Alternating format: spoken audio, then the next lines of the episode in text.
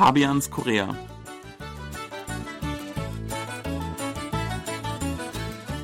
Willkommen zu Fabians Korea hier im Studio. Bei KBS begrüßen Sie Fabian Kretschmer und Sebastian Ratzer, Ludi Böhrer. Ja, was sich am 12. Juni in Singapur ereignet hat, das war vielleicht die Nachricht des Jahres. Zum ersten Mal hat sich ein US-Präsident mit einem nordkoreanischen Machthaber getroffen. Das US-Nordkorea-Gipfeltreffen wurde daher natürlich auch in Südkorea mit großem Interesse verfolgt.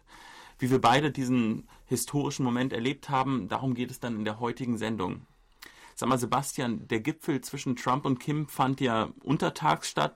Da musst du ja eigentlich arbeiten. Hattest du überhaupt Zeit, das Event so wirklich im Fernsehen zu verfolgen? Ja, glücklicherweise ist also das Verfolgen des Events im Fernsehen auch Bestandteil meiner Arbeit. Das heißt, ich konnte schon schauen. Bei uns liefen natürlich im Büro alle Fernseher und äh, alle haben natürlich ganz gespannt darauf geblickt. Äh, bei mir ist es immer so, ich muss dann in dem Moment, wo das Treffen wirklich stattfindet und äh, wenn man also sagen kann, sie haben sich die Hand gereicht oder sich gerade begrüßt, da muss ich natürlich auch sofort arbeiten und äh, eine kurze Meldung absetzen. Das heißt, ich würde dann immer gerne weiter auf den Fernseher schauen, weil ich gerne immer so auf die, die Mimik achte, auf die Körpersprache, wie die sich begegnen, wie die miteinander umgehen.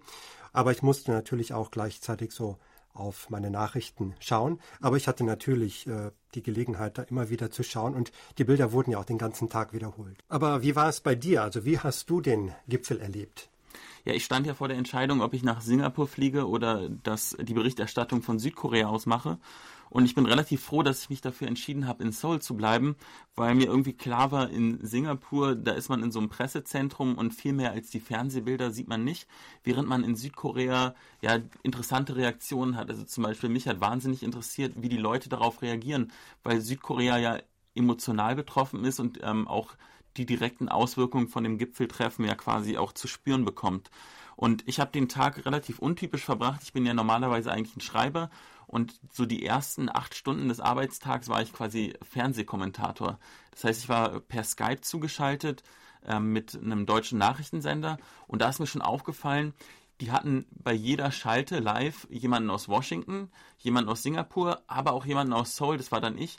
Und ähm, da hat man gemerkt, die, die Wertigkeit, also die Wichtigkeit bei Seoul für dieses historische Treffen war gleichbedeutend mit Singapur und Washington.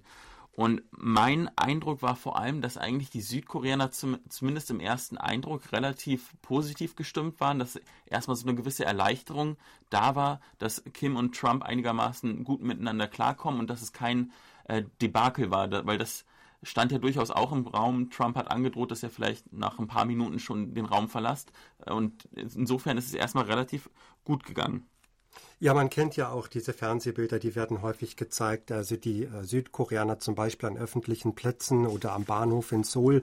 Und ich habe auch die Bilder gesehen und da war natürlich auch Erleichterung zu spüren. Und also die Minen hellten sich auf. Viele klatschten auch, fand ich auch interessant.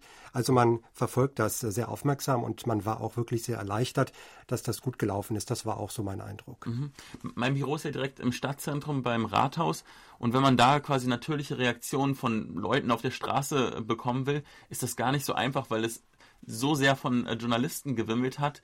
Da, da gab es teilweise wirklich absurde Szenen. Zum Beispiel ein beliebter Treffpunkt, wo man diese Reaktion holt, ist ähm, bei Seoul-Yok, also bei der, ähm, beim Hauptbahnhof Seoul in der Wartehalle, weil dort gibt es einen Fernseher und dort schauen die Leute das äh, historische Gipfeltreffen auch.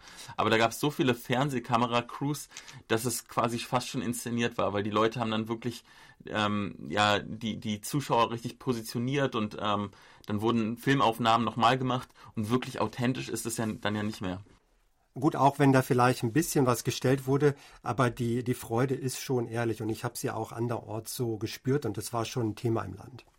Und andererseits von vielen so Nordkorea-Experten in den USA war äh, die Einschätzung negativer und ich glaube, das hat auch ein bisschen damit zu tun, dass die quasi ähm, ja das ein bisschen so ja rationaler und vielleicht auch ein bisschen zynischer betrachtet haben und nicht so emotional mit dem Herzen dabei waren wie die Koreaner.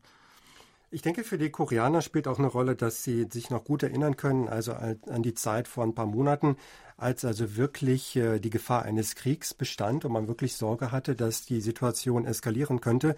Und ich glaube, wenn man das berücksichtigt, dann äh, kann man auch verstehen, warum die Koreaner wirklich erleichtert sind mittlerweile und sich darüber freuen, dass es jetzt endlich Fortschritte gibt.